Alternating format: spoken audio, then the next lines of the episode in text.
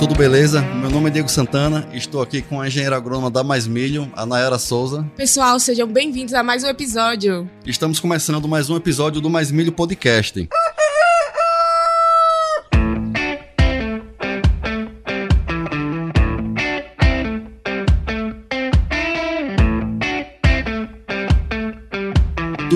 Propósito desse nosso projeto é levar até você informação de qualidade, de forma simples e aplicável aí no campo. E para isso vamos bater um papo aqui com uma turma de peso, os profissionais que estão fazendo a diferença no agronegócio. E hoje teremos mais um episódio super especial. Nayara, qual o tema do episódio de hoje e quem é o nosso convidado? No episódio de hoje vamos falar sobre manejo sustentável para altas produtividades no milho. Manejos que estão permitindo alcançar altas produtividades e ao mesmo tempo preservar ainda mais o meio ambiente. E nosso convidado de hoje é mestre em produção vegetal, pesquisador, gerente de pesquisa do GAPS, produtor de conteúdos nas redes sociais e também produtor rural. Seja muito bem-vindo ao Mais Milho Podcast, Túlio Gonçalo. Oi, pessoal, Nayara, obrigado. Obrigado aí pela introdução muito bem dita, inclusive, né? Muito bem falada. Obrigado, obrigado, Diego, por essa. Eu já considero o Diego meu parceiro, né, Diego? Tamo, ah, tamo junto aí tentando é, compartilhar informação e também aprender, né? Aprendo muito com o Diego aí. E vamos lá, vamos conversar um pouco sobre como essas plantas aí podem nos ajudar no nosso sistema, né? Isso aí, Túlio. Então, pessoal, vocês já viram que teremos hoje aqui mais um bate-papo de alto nível. Nosso desafio no episódio de hoje é aproveitar toda a experiência do Túlio para falarmos sobre manejos que estão revolucionando, permitindo um grande aumento de produtividade e rentabilidade na cultura do milho, além de serem manejos sustentáveis, né, Túlio? Com certeza, Diego. Hoje é, o tema de sustentabilidade ele está muito em pauta, né? E sustentabilidade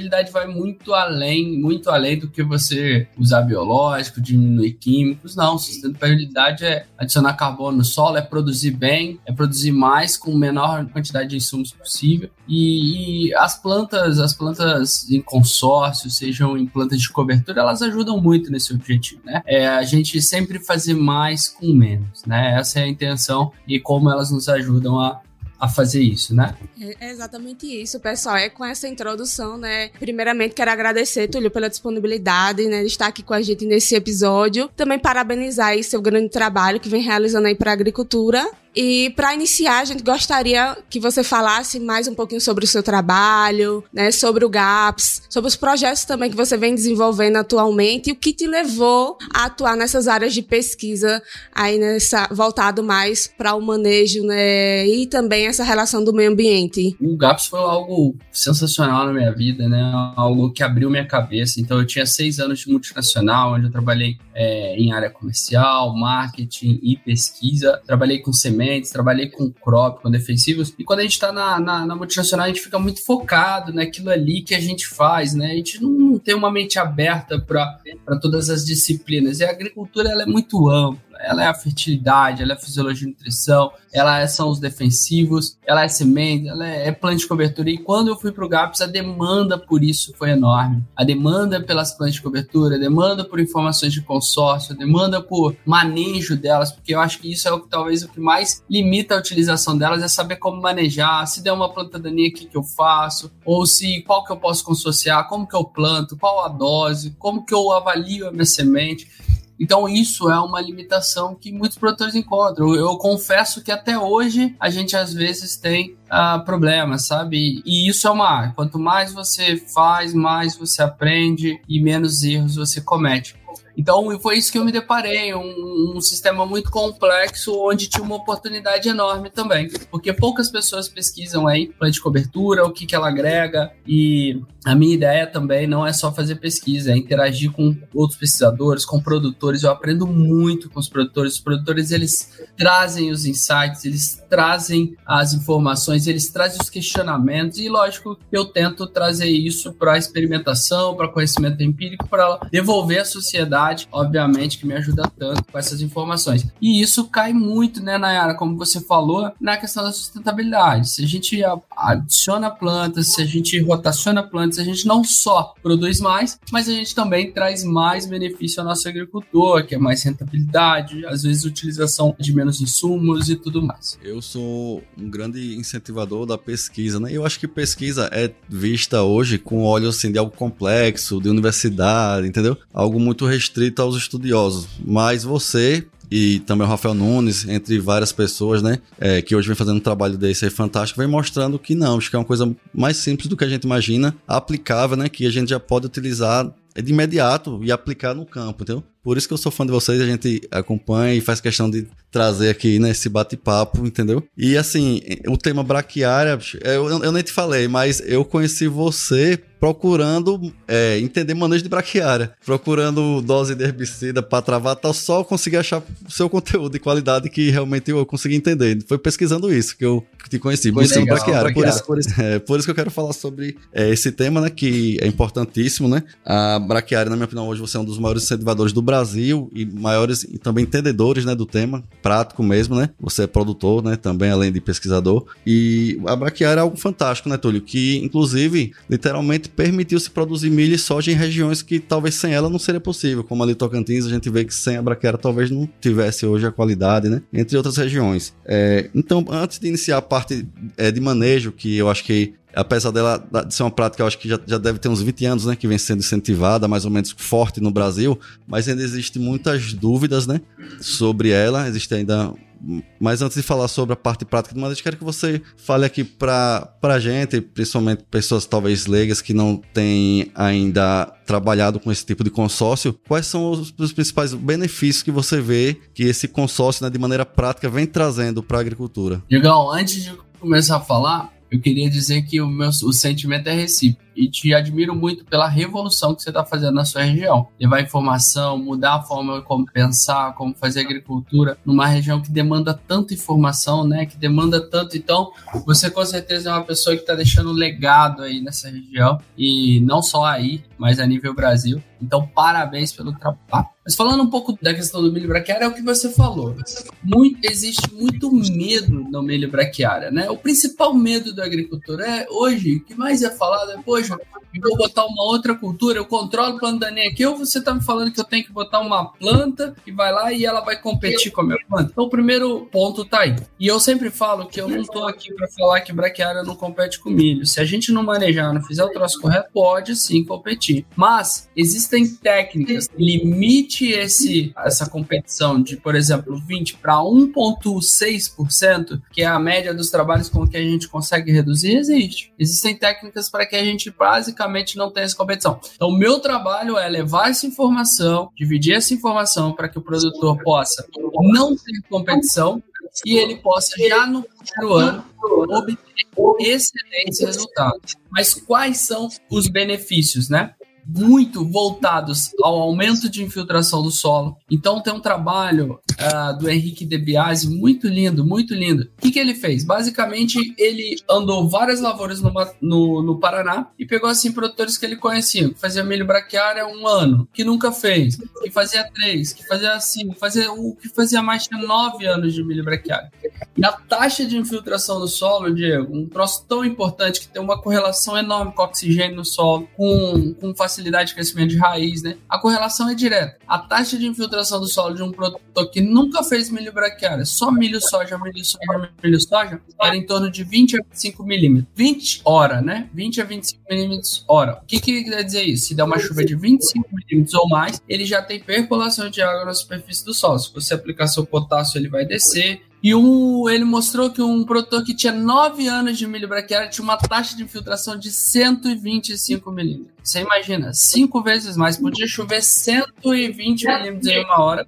Não haveria ali percolação de nutrientes ou de, de solo. Olha que interessante, né? Então, esse é um dos benefícios que a braquiária traz. O, trabalhos mostram que um consórcio de braquiária numa safra, numa safrinha apenas, pode trazer um, um, em potássio reciclado em torno de 100 quilos de K2O. 100 quilos de K2O, por exemplo, é quase duas vezes o que um milho de 140 sacos exige sabe? É quase a demanda de um milho em potássio. Esse potássio está lá embaixo. Por muitos anos a gente aplica potássio, ele desce no perfil do solo. Essa planta recupera esse potássio para as folhas. Depois ela é degradada e ela libera esse potássio para você. E o legal é que o potássio, em sete dias após a chuva, ele está liberado. Então ele não, não é estrutural na planta. Então ele fica muito disponível, né? Além disso, uh, por exemplo, nematóides. Nematóides é um problema a nível nacional, né? principalmente aí o pratinemos, que tem praticamente em todos os solos, inclusive provavelmente tem aí no Cealba também, tá, Diego? Vocês já devem ter observado isso. E o milho, apesar de ser uma cultura tolerante, ele também é uma cultura que é prejudicado pelo pratinho. E um, uma grande mito que se tinha antigamente era, poxa, se eu colocar a braquiária no meio do milho, eu aumento, nemat... eu aumento o porque a braquiária, se eu fizer um ensaizinho de vaso, ela multiplica. Não, hoje todos os trabalhos mostram quando você adiciona a braquiária no meio do milho, você reduz pratilheiros. Isso tem a ver com o aumento de bacilos, com o aumento de artobotos oligospora, com o aumento de organismos que predam nematóides, que ela traz tanto carbono para o solo que ele se alimenta desse carbono e fazem. Então, estou dizendo aí alguns benefícios, tem mais, mas a gente vai discutindo durante o, o, o podcast. Não, perfeito, Túlio. Só respondendo a sua questão em relação ao nematóide aqui na nossa região, é a gente assim não tem problemas sérios, né? Imagina que existe, mas inclusive eu estou começando um trabalho de coleta de, de áreas esse ano para a gente tentar localizar, né? Com uma empresa de biológico aqui que a gente é parceiro, sabe? A gente vai começar esse trabalho aqui na região para tentar identificar, mas até então não é nada que esteja limitando nossa produtividade, não. Chamando tá atenção, certo? né? Legal. É, chamando atenção. Mas eu acredito que existe sim. Vamos, vamos tentar descobrir.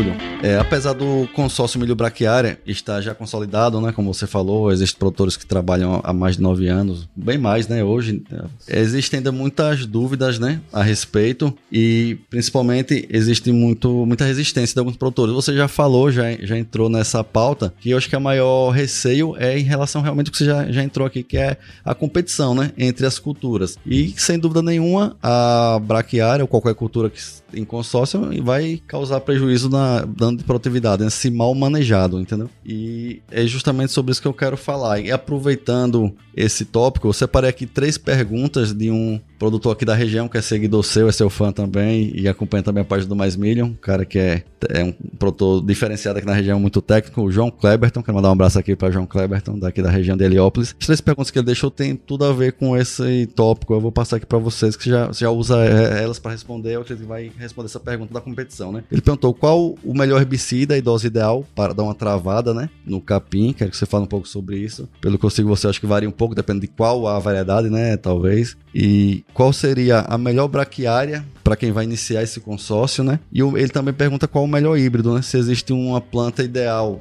em relação a características fenológicas né, da planta de milho? Excelentes perguntas do João, é muito boas mesmo. E eu abordo muito, e tão, tão boas que eu abordo muito isso nas minhas palestras. Né?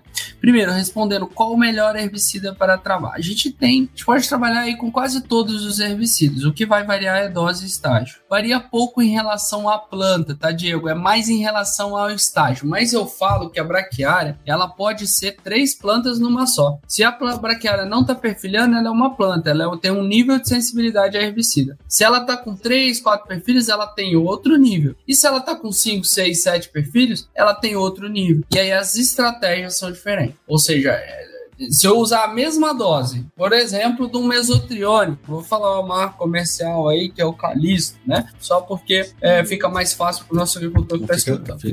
Fique à vontade de no comercial. Se eu usar uma dose de 200 ml, se ela não tiver perfilhado, mata. Se ela tiver com 3 a 4 perfilhos, ela vai travar minha braquiária do jeito que eu quero. Muito provavelmente eu não vou precisar fazer mais um travamento e eu vou ter um bom resultado. Agora, se eu entrar com 5 a 6 perfilhos, só vai queimar as pontas e não vai fazer serviço nenhum de travamento. Olha que interessante. Então eu tenho aí três variáveis: herbicida, dose e o estágio da braquiária. Se eu errar em alguns deles, o meu resultado não fica bom. É um troço técnico. Obviamente, você tem um benefício enorme. Por outro lado, você tem uma técnica acoplada para que você tenha aquele benefício. Então, assim, ó, o, o, a gente sugere muito o mesotrione. Por que o mesotrione? Por quê? O manejo de travamento ele é acoplado ao manejo de plantas daninhas. Eu não posso ter planta daninha no meu milho braquiário, eu também tenho que manejar. E esse produto permite a gente usar a dose de controle de plantas daninhas no travamento. Por isso que a gente sugere ele. Então, 200 ml, 3 a 4 perfilhos, pode ser na rosizense, pode ser nas brisantas, pode ser na decumben, 3 a 4 perfilhos, eu consigo travar. Não antes, não depois É, essa é a ideia. Obviamente que quando eu faço a braquiária lança, às vezes eu tenho diferentes estágios. Então você vai tentar trabalhar que 80% das plantas estejam em 3 a 4 perfis. Muito provavelmente a gente consegue isso. Eu posso usar o Soberan, que é o Temotrione? Posso. A dose é menor, de 70 a 90 ml no mesmo estágio, tá? O problema do Soberan é o seguinte: essa dose não controla nada de planta daninha. As braquiárias são mais sensíveis a ele. Então, por isso que eu não é a minha primeira opção. Eu posso usar o Nicosulfuron? Posso usar também. Quanto? 10 gramas nesse mesmo estágio do Accent, por exemplo, ou uh, em torno aí de 250 a 300 ml de um Samsung, Nippon, tem várias marcas aí nesse mesmo estágio. Por que, que eu não sugiro? Porque nessa dose ele limita crescimento de raiz. A gente tem uma publicação aqui que a gente fez no GAPS, na época de GAPS, mostrando 50% a menos de raiz quando você trabalha com Nixfuron.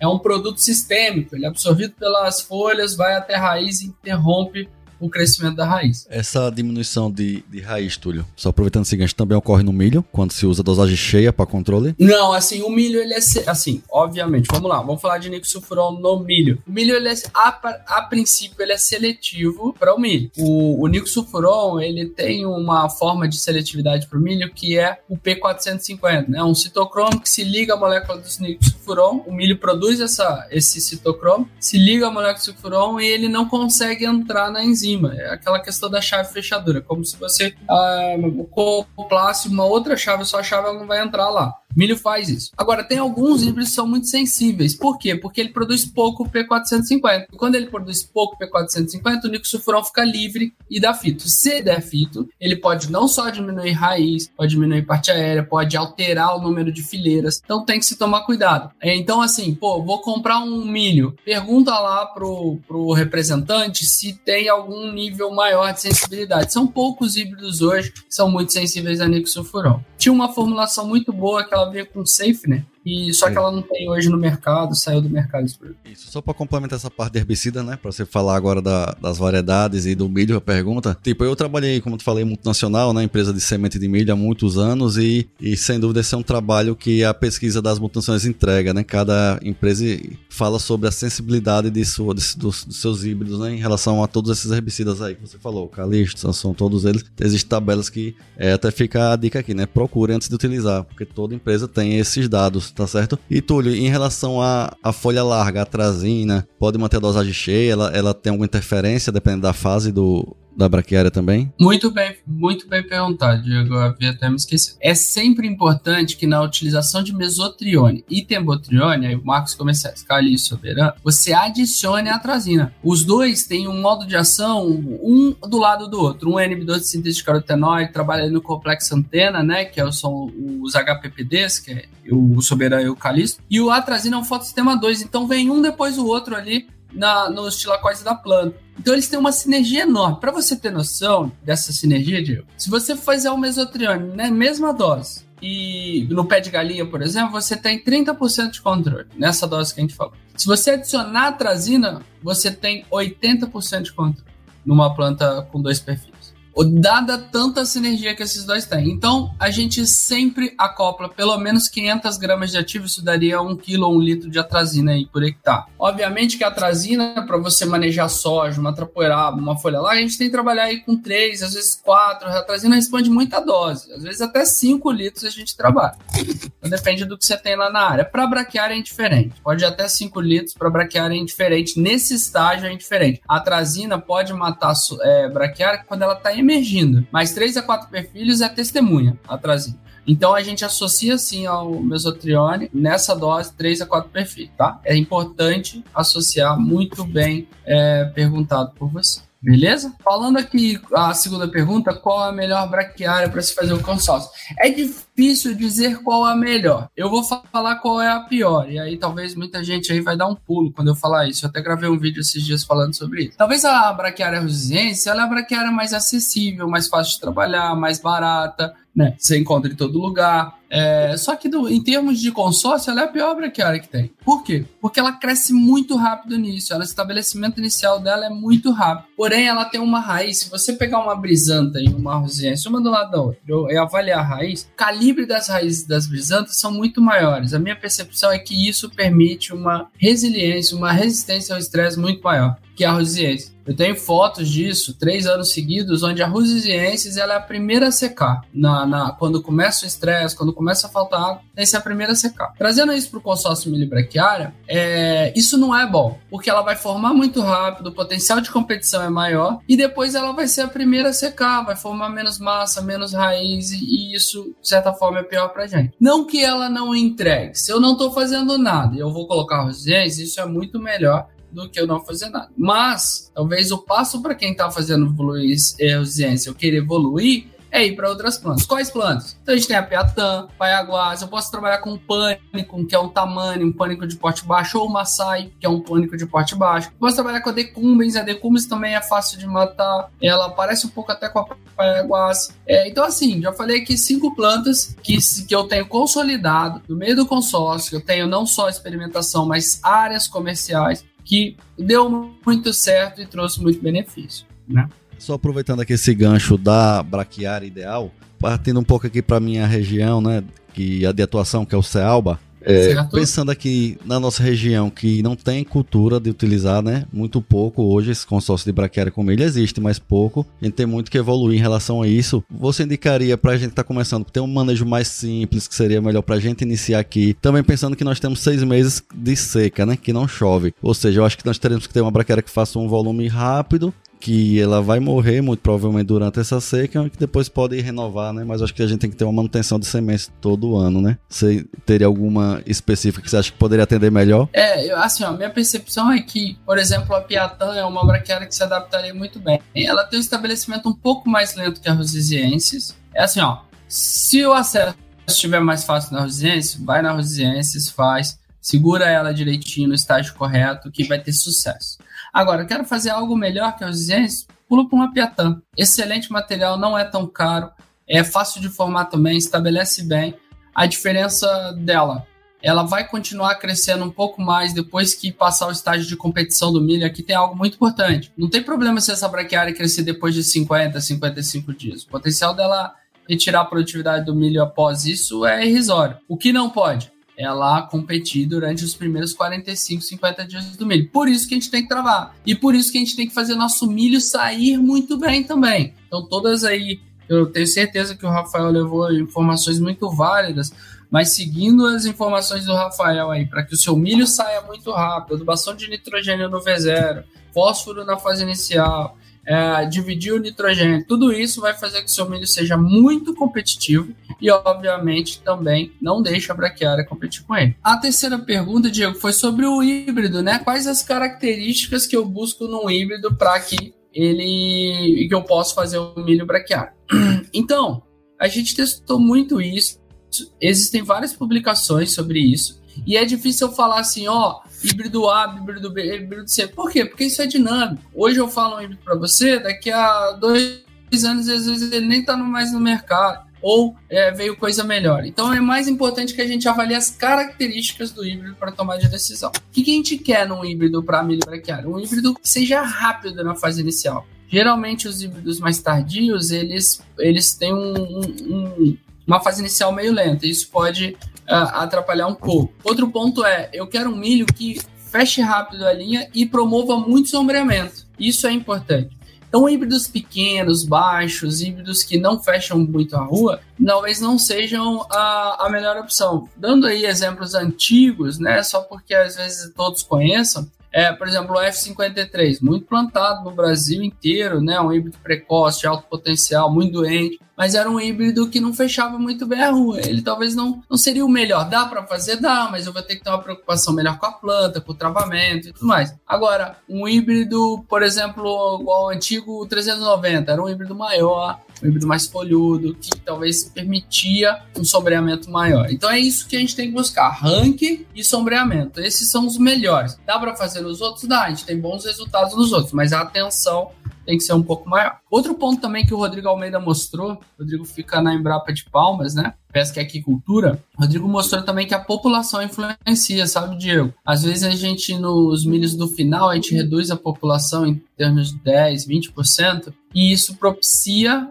mais competição. Então, é obviamente que quem manda na população é o híbrido, né? O híbrido, qual é o melhor potencial que eu tiro naquele híbrido? Mas se eu posso aumentar duas, quatro plantas sem prejudicar minha produtividade, pensando no milho braquiário, isso é interessante. Boa, perfeito, Túlio. É, tenho certeza, né, que todo mundo aí tá com papel e caneta, porque essas dicas aí valiosíssimas, né? Aqui que a gente não tem o costume muito de ver esse manejo, né? Então é muito importante aí o pessoal entender um pouquinho, né, as melhores formas de manejar e tá sendo aí fantástico fantásticas suas dicas, viu, Túlio? E para fechar aqui, né, é, nossas principais dúvidas sobre esse tema, vou fazer aqui mais duas perguntas enviadas também pelos nossos produtores, tá certo? Uma delas era se existe alguma pesquisa, algum estudo que mostre, né, quais seriam as mais palatáveis para o gado, né? E também outra pergunta bem frequente em relação à formação de palhada e raízes, é qual a melhor forma de plantio da braquiária no milho, né? Plantio a lanço no mesmo tempo, né, na, na mesmo tempo do plantio do milho, ou plantio misturado no adubo, né, ali no suco, ou também plantio sobre a semeadura, já a semeadura do milho já feita, né? Ou também, né, se tem outra maneira que você comente aí, essas duas perguntas aí que nossos produtores mandaram pra gente. Cara, primeiro eu queria parabenizar o João aí que perguntou, os produtores de vocês, porque realmente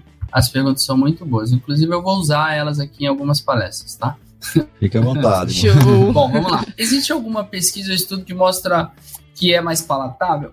E isso existe um mito ou verdade na, nas braquiárias, sabe? Porque assim, o mais importante nas braquiárias talvez não seja a escolha do tipo de braquiária do ponto de vista de nutrição, ponto de vista de nutrição para o animal, o que mais manda é o ponto de corte ou o ponto de entrada dos animais do que propriamente a, o tipo de braquiária. Quando você faz as análises de proteína bruta, FDN, FDA, você vê pouca diferença desde que a planta esteja no ponto de corte. Então, é, o que a gente vê muita diferença é potencial de lotação. Isso tem muito. Por exemplo, se eu estiver falando de uma charaés, poxa, a charaés é altíssimo potencial de lotação por, por hectare. Eu consigo botar muitos animais por hectare, em comparação, por exemplo, com uma rosiziense. A rosiziense não é a braquiária para a gente pôr animal, ela é a braquiária do consórcio. Praticamente 95% da braquiária do país hoje, que é vendida como rosiziense, não é para colocar animal, ou é para colocar animal é, pontualmente, né? Porque ela não, ela não aguenta o pisoteio, em termos de nutrição, não muda muito. Se você entrar no, no tamanho ideal da rosiziense, está ok. Ela vai ter uma nutrição parecida com a xaraés, talvez um pouquinho mais de proteína bruta xaraés tem, mas é, e não é isso que manda. É a entrada e cada material tem o seu ponto de entrada e o potencial de lotação. Então, dentro do, das, das braquiárias, talvez as charaés, a gente tem mavuna, a gente tem sabiá, a gente tem vários híbridos hoje que entregam bons bons potenciais. Agora, o que, é melhor para consórcio e para isso? Eu tenho tido bons resultados com a Piatã, é, acoplando aí as duas coisas, porque ela permanece crescendo, ela é fácil. Uma coisa, uma característica importante também é que é a dessecação. Eu preciso dessecar para plantar no ano seguinte, então não pode ser uma braquiária muito difícil. A Charaes já é uma braquiária um pouco mais difícil, ela entorcera mais facilmente. Tem os benefícios dela de entregar mais potencial, porém, por outro lado, ela tem é, um entorceramento um pouco mais proeminente, se ficar plantas muito passadas, ela talvez eu tenha que ter um manejo melhor de dessecação, né? Então eu tenho trabalhado muito com a Piatã, uh, pensando aí num cenário MG4, eu posso trabalhar aí com Avuno, então são braquiárias que eu consigo acoplar bem as duas coisas. Quando eu vou para os pânicos, dentro do consórcio, eu tenho que usar pânicos de porte baixo, não tem, não tem como. Em termos de lotação, eu conseguiria resultados melhores com pânico de porte médio, um pânico de porte alto, um Quênia, um Tanzânia, ou um Zuri e um Mombasa, que são de portes altos, mas, infelizmente, eles competem muito com o milho e não compensa. Essa conta não compensa. É tanta redução de grão que essa palha, essa, essa parte verde que ele vai deixar não compensa. Então, é, eu acho que é um pouco disso, sabe? É, a questão da palatabilidade é um pouco menos importante, você trabalha ela muito mais com a entrada, mas do ponto de vista de potencial pro uh, animal, sim. Né? Do ponto de vista de formação das braquiárias, plantio a lanço, uh, no, no, no, no, mesmo ato do plantio, misturado no adubo, plantio sob semeadura. Quando o milho braquiária começou, ele era misturado no adubo. Então você tinha o canal do adubo ali, você botava ela a 7 centímetros onde o adubo ia e botava a semente a 3. O que, que era o problema disso? O problema é que a semente vinha na linha. E aí o potencial crucial fez alguns trabalhos disso, mostrando que o potencial de competição quando você bota a braquiária próxima linha é muito maior. Então a gente tem que tentar evitar esse tipo de plantio. Eu posso até usar ali a caixa de adubo, mas eu tenho que colocar um defletorzinho para que ele bata, faça. Sabe aquele cara que faz a, a o sal, joga o sal assim no, no cotovelo? Tem que fazer tipo aquilo. Ele faz é tipo aquilo, aí ele distribui na entrelinha ali a braquiária, para que ela não concentre no sul. Isso é importante. Posso até usar a caixa de adubo, mas eu tenho que, obviamente, ter uh, misturado na entrelinha. Não concentrar a braquiária na linha, porque isso aumenta muito o potencial de competição. Aplicar no mesmo ato do plantio. Excelente. Funciona. Aplico a braquiária, lanço e planto no milho. Quais são os cuidados? Eu vou ter só a plantadeira para me ajudar, eu vou depender de muita chuva para enterrar essa braquiária. E aí a qualidade da semente, qualidade quando eu falo qualidade é o tipo da semente. Opte por sementes cruas ou grafitadas com pouco peso. O que, que é pouco peso? No máximo, o dobro de uma semente crua. Então a braquiária tem um PMS, ou seja, peso de mil sementes de em torno de 5,5. Uma Rusesiensis, né, que é um pouco mais leve. 5,56 optar por uma graftada que tenha no máximo 12 de PMS. Porque se tiver mais que isso, ela tem tanto silicato que vai atrapalhar o processo de germinação e aí você vai ter uma quantidade de plantas por metro menor. Outro ponto é, uma braquiária que é graftada, ela vai ter um PMS maior, ou seja, eu tenho que jogar mais quilos por hectare. Então tem que se avaliar isso também na hora de é, calcular. Isso talvez seja mais importante até que o método de plantio. Então, assim, aí no Cealva, se eu estou plantando em maio, tá chovendo muito bem, se eu jogar a lança e passar uma plantadeira em cima do milho, show de bola, vai embora. O que eu não posso é ter chuvas passadas, chuvas de baixa pluviometria, chuvas com pouco peso porque isso não vai enterrar braquiária, tá? A gente, nosso milho braquiário aqui, 80% é feito dessa forma. Quando a semente é boa, vai embora. E o plantio a lanço em subsemeadora, é, ele tem um mesmo ponto. Aqui eu não posso usar semente grafitada, aqui eu tenho que usar semente crua. Por quê? A única forma que eu vou ter de incorporação é chuva. Então tem dois pontos aí. Eu preciso de ter chuvas boas. Não pode ser aquela coisa que acontece aqui, por exemplo, em Rio Verde lá no final, lá em abril, lá no final de março, eu aplico a braquiária, lanço e espero que dê certo. Porque muitas vezes eu não vou ter chuva boa para enterrar essa braquiária e não vai ficar bom. Então, uh, esperar só já começar a soltar as primeiras folhas, começar a amarelar, eu aplico para não ter muita folha no chão e ter muita chuva e semente crua. Semente gravitada ou semente incrustada não funciona bem nesse sistema porque tem muito mais dificuldade, porque não há incorporação nenhuma, não tem plantadeira, não tem nada. Isso eu respondi aí, Diego. Perfeito, perfeito. É, só uma dúvida, essa é minha aqui, que surgiu agora. É, uma braquiária, depois de cima dela, ela leva mais ou menos quanto tempo para ter um sistema radicular interessante que já ajude a lavoura? A formação dela? Que ela demora mais ou menos, é, depende da forma como, se você plantar é um pouco mais rápido, você jogar a lança um pouco mais, mas em média 20 dias aí, a 25 dias, para chegar em 2 a 3 perfilhos. 2 a 3 perfilhos, ela tem ainda pouca raiz. Porém, ela passa a crescer muito rápido a partir daí. Quando ela chega no estabelecimento de 2 a 3 perfilhos, ela inicia um crescimento exponencial de matéria seca e de raiz. Então, para a gente ter uma raiz boa, isso depende muito de altitude e temperatura, sabe? É, de Diego, quanto maior a temperatura, mais rápido ela cresce. Então, por exemplo, em Rio Verde, a gente demora aí, não falando de uma braquiária escolteira, é, 45 a 60 dias para ter uma braquiária bem formada, tá? É, e aí ela cresce ainda até 70, 80 dias, estaria mais ou menos no ponto de corte. Quando a gente vai para Montes Claros, por exemplo, que é uma região baixa, de 300 metros, muito quente, com 40 a 30 dias eu já tenho essa braquiária do mesmo estágio que eu tenho aqui em Rio Verde. Então a altitude é influencia totalmente no, no, crescimento dela. Certo, então provavelmente a gente aqui também vai ter um desenvolvimento mais rápido, né? Mais precoce da braquiária. A gente tem baixa altitude, tem muito tem sol, né? Muito sol também. É, e assim, não, porque eu tô perguntando que a gente tá pensando em um manejo de aplicar essa braquiária via drone, né? Depois de uns 45, 50 dias, quando não vai competir mais, né? Fazer uma quantidade boa de sementes, também tem que ser uma quantidade maior, né? E no caso que falou, tem que ser ela crua, para tentar, quando fechar, ela formar essa palha, que a gente vai ter uns dois meses ainda de chuva, né? Para formar ela. E o milho vai começar, em pouco tempo, começar a secar também e abrir, né? Luz. O que eu faria, talvez, é aplicar um pouco antes. Porque assim, ó, ela só vai competir quando ela chegar a três perfis. Então, o ideal seria a gente aplicar ali 25 dias, para que quando chegasse nos 45 dias, ela vai estar nos três perfis, não tem competição, mas ela já está formada. sabe? Porque se você aplicar muito na frente, o que, que acontece? O milho vai estar tá muito fechado, a gota que vai enterrar a sua braquiária vai bater na folha e não vai bater no solo, perde força. E aí talvez não fica tão bom. Então eu faria assim no máximo com 20, 25 dias para você consiga garantir a boa formação. Obviamente que a gente vai depender de uma chuva boa em cima, né? Mas se chover bem, vai embora. Verão funciona. Em safrinha isso não funciona, mas verão é, funciona bem, desde que a gente tenha boas chuvas, né? Perfeito. Túlio, a gente, eu acho que tirou as principais dúvidas, né? O que tiver de dúvida ainda, a gente vai tirar no nosso, no nosso nossa live, né? Que a gente tá devendo para os seguidores da Mais Milho. Vamos falar com o Rafael. Rapaz, o Rafael tá corrido demais, eu nunca vi não. Esse homem tá difícil de responder o WhatsApp. Mas vamos falar com ele Mestre lá pra magos.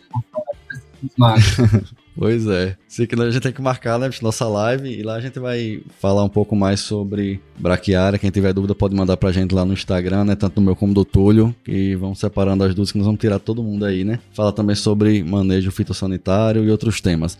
Mas para é, encerrar, Túlio, a gente se propôs de falar um pouco também. A gente tá falando sobre sustentabilidade, né? Mas, tipo, é, a gente tá falando de aumento de produtividade, né? Independente de ser manejo sustentável, né? Isso aí, é, sem dúvida, são manejos que estão agregando demais em produtividade. A braquiária, é, se ela é sustentável, isso aí é excelente, né? Mas, independente disso, eu acho que ela é um manejo indispensável hoje, né? Para aumento de produtividade e rentabilidade na cultura. Só para encerrar, eu gostaria de falar um pouco sobre biológico. A gente não vai entrar muito a fundo nesse tema, porque eu sei que seu tempo também, né, é precioso, está na correria aí, assim, a gente também aqui na região. Mas só, Túlio, o que eu queria saber é sobre esse manejo que já é uma realidade, né, na agricultura. Acreditamos que está só iniciando, acho que tem muito ainda que explorar a respeito de biológicos, no milho, né, em várias outras culturas. E gostaria que você falasse um pouco só rapidamente de acordo com os experimentos sobre sua prática, né? Você é um produtor também. É, o que você está vendo hoje de que existe de disponível no mercado? Quais são as ferramentas biológicas que mais estão entregando um resultado no milho, né?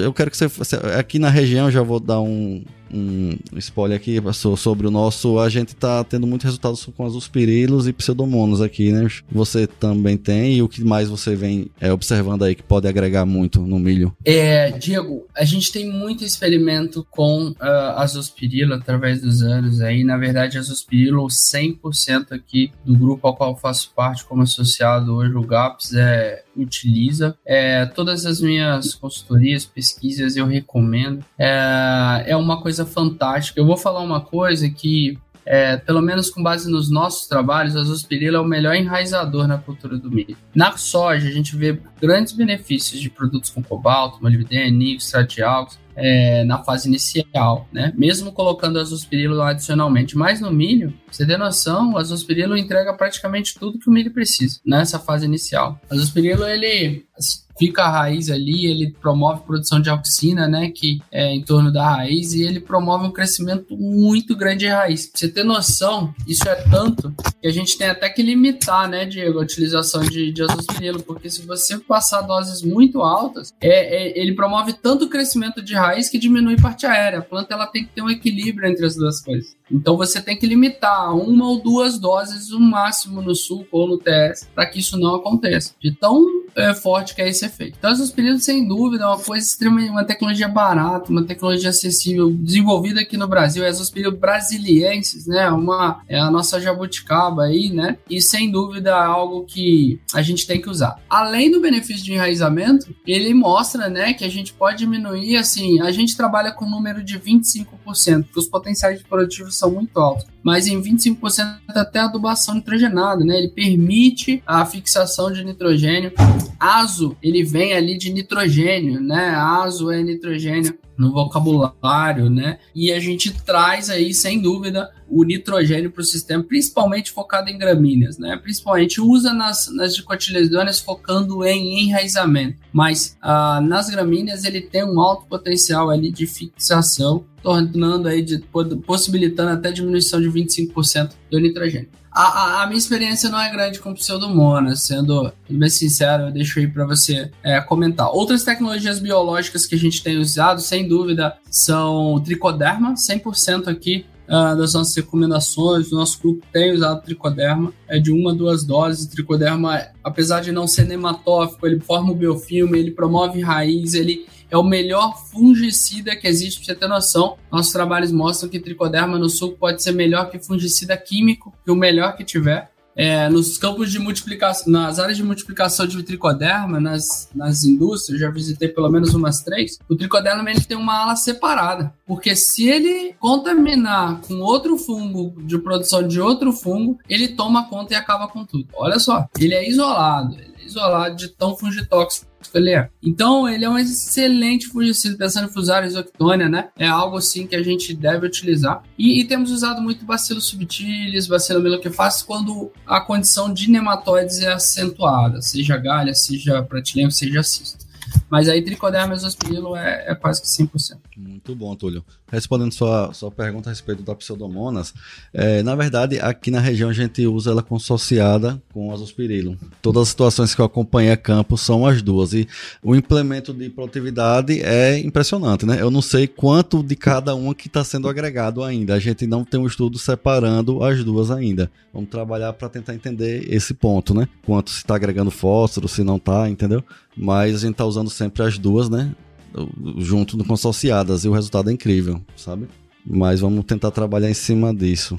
E só para só para fechar essa parte técnica e pros finalmente aqui, é, a respeito da aplicação do azospirilo. Só uma dúvida também que é nossa aqui, é, como a sua experiência, você é, acha que qual a melhor maneira, se. Porque assim, nem sempre a gente consegue aqui na região, principalmente o equipamento para aplicar em suco, né? Ela, tratamento de semente, se você tem resultado muito bom, ela é pulverizada em área total, se você tem também experimentos. É, Diego, a gente tem um experimento exatamente desse jeito. Porque o que acontece? A braquiária chega na fazenda, é difícil você tratar ela, né, cara? É, a dinâmica é complicada. E a gente fez um experimento pensando, poxa, e se a gente aplicar via barra? Se a gente aplicar nela já nascida, porque a zospirila ele é de vida livre. Então, por exemplo, se ele entrar na folha, ele poderia descer até a raiz, ele poderia fixar nitrogênio até na folha, por exemplo. É... A gente fez experimento, cara, a gente teve muitos bons resultados quando aplicados uh, sobre a raiz, mas o resultado via folha não foi tão bom. Assim, não é, não é que não foi tão bom, não se destacou tanto. Foi melhor numericamente, não deu estatística. Mas a gente ainda vai repetir esse trabalho, sabe? Tem mais. Quem, quem tem um trabalho muito bonito é o Douglas Gitt, mostrando maior enraizamento, mas foi tratada. Mas eu acho que a gente tem que trazer um ar de operação aí, que é essa aplicação via barra, né? Essas outras. Outra coisa que é muito importante também é o tratamento de semente na braquiária. Isso está bem consolidado, né? A questão de você trazer um, um inseticida, às vezes até um fungicida. É, os biológicos, tem a professora, se o nome dela agora, vou ficar devendo, mas ela é da, da UEM, de, de, Maringá, é, ela mostrou resultados sensacionais de utilização de pocônia, de utilização de bacilos subtilis na braquiária, né, mostrando a redução de, de na cultura subsequente. Olha que interessante, né? Então, é, são tecnologias que devem ser sim adotadas. Agora, a gente precisa trazer a operacionalidade para elas. Qual a melhor forma de se aplicar? A gente fez um estudo ano passado, ele não ficou muito claro, vamos tentar repetir uh, para frente.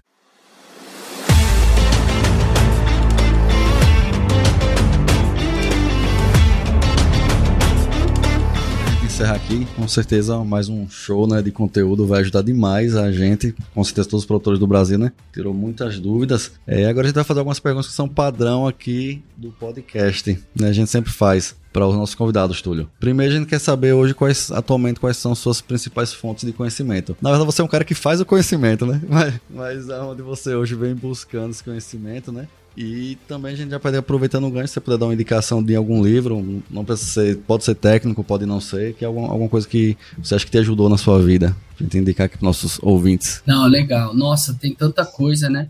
Hoje, hoje o grande dificuldade hoje é que assim, quando o cara escreve o livro, a informação já está defasada.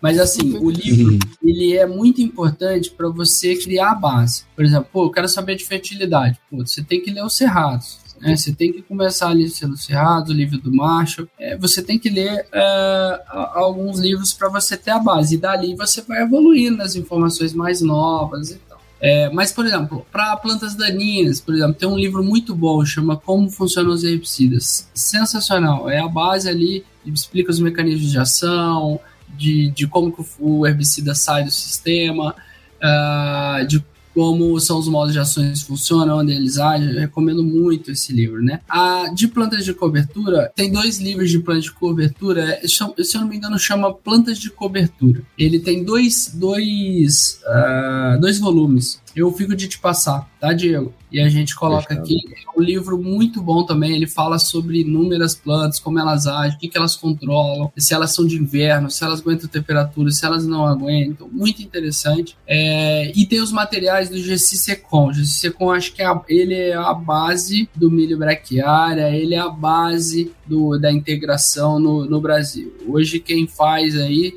apenas está seguindo muitas das coisas que ele trouxe, né? Se você é, tem, não, isso não é um livro, é um comunicado da Embrapa, é só pesquisar aí, milho braquiária GCC-Com. Ele testou plantas daninhas, profundidade de semente de pânico, de braquiária, manejo de plantas daninhas, manejo de travamento, é, quanto que ela pode dar, diferentes braquiárias. Um material muito completo, eu recomendo essa leitura também. Que ele foi a base para que a gente testasse é, mais coisas. Tem trabalhos do, do, do Cruciol também, é um cara para se ler, é um cara que trouxe muita informação Uh, de, sobre é, é, prática de, de, quantas plantas por metro, de forma de plantio tem alguns trabalhos também.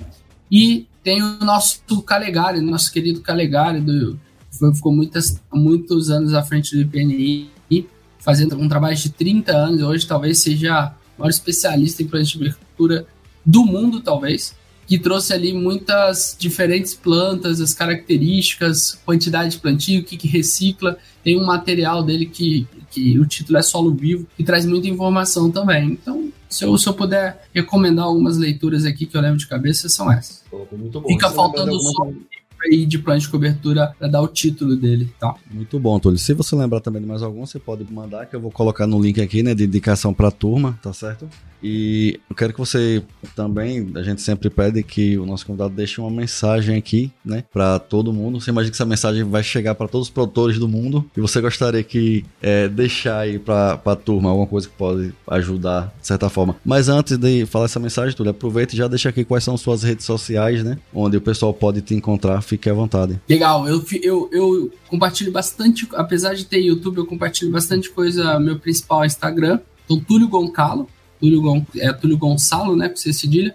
Então é Túlio Gonçalo, essa é a minha principal. Eu posto algumas coisas no LinkedIn também, e que é Túlio Gonçalo, né, no LinkedIn. Cara, sobre mensagem, assim, ó, eu acho que a agricultura, ela é muito instável, né? Ela é uma, uma montanha russa. Tem ano que tá tudo bem, agora a gente tem as dificuldades de preço aí, né? E a gente não pode pensar a curto prazo, sabe? A gente tem que pensar a longo prazo. Eu acho que o bem mais importante que a gente tem dentro das nossas fazendas é o solo. Então, tudo que a gente pode fazer para melhorar esse solo, ele só vai te trazendo de volta, ele só vai trazendo. Então, é, o que eu falo é pense no seu solo e pensar no solo não tem uma melhor forma, não tem nada que trabalha física, química, biologia uh, do solo, que maneja plantas daninhas ao mesmo tempo do que as plantas de cobertura, do que o consórcio. É a única coisa que interage com todas as características que tem no seu solo para fazer ele melhor e de forma barata. Eu considero é, perto do benefício uma coisa muito barata. Então pense no seu solo, pense no futuro, pense no seu legado, que é o seu solo para os seus filhos, para os seus netos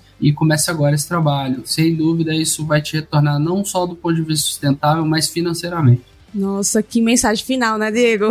Para finalizar, né? Show. Perfeito, Túlio. Bem complexa, né? E é isso mesmo, pessoal, né? O solo é um dos fundamentos muito importantes para o manejo, agricultura, para altas produtividades, tudo se remete realmente ao solo. E aqui passar, né, para agradecer, Túlio, mais uma vez, por sua disponibilidade, né, sua participação aqui. Muito obrigado pelas dicas, né? Tirou várias dúvidas muito importantes aqui para nossa região, para os nossos seguidores, nossos ouvintes que estão ouvindo aqui o podcast, né? São dicas realmente aplicáveis que tenho certeza que a gente vai ver aí muito muita diferença na, na nossa região, né? Então, muito obrigado, viu, Túlio? É, para todos os produtores do Brasil, né? Não só aqui pro Cealva, foram dicas aplicáveis, né? Em todos os cantos aí do Brasil. Muito obrigado mesmo, Túlio. Eu que agradeço, Diego, e parabéns, parabéns pela liderança. Eu sei que não é fácil, né? Não é fácil organizar, planejar. Hoje a vida tá tão corrida. Então, o que vocês estão fazendo é sensacional, cara. Assim, eu, eu particularmente queria estar é, tá cada vez mais próximo de vocês. É, eu valorizo muito esse trabalho e podem ter certeza que eu acho que a gente vai fazer muita coisa junto ainda, tá? E obrigado pela oportunidade de estar aqui. Parabéns a vocês pela liderança, por mais esse essa etapa aí. Muito obrigado por me permitir estar aqui com vocês hoje. Valeu, Tulio, muito obrigado. E pessoal, siga aí o Túlio e a gente também, o Mais Milho, nossas redes sociais, né? Nossa principal rede social também hoje é o Instagram, a gente interage mais com a turma, mas também tem o LinkedIn, tem o TikTok, né? A gente posta alguns vídeos lá. E também a gente tem o Telegram, né? A gente tem um, um grupo VIP lá onde a gente posta conteúdos periodicamente. E se você gostou desse episódio, curta, compartilhe, né? Acione o sininho para ficar por dentro quando receber os novos episódios e compartilhe aí com seus amigos, né? Para ajudar também outros produtores, né? Aumentar a sua produtividade. Abraço, Túlio. Abraço aí a todos. Valeu. Tchau, pessoal. Até a próxima.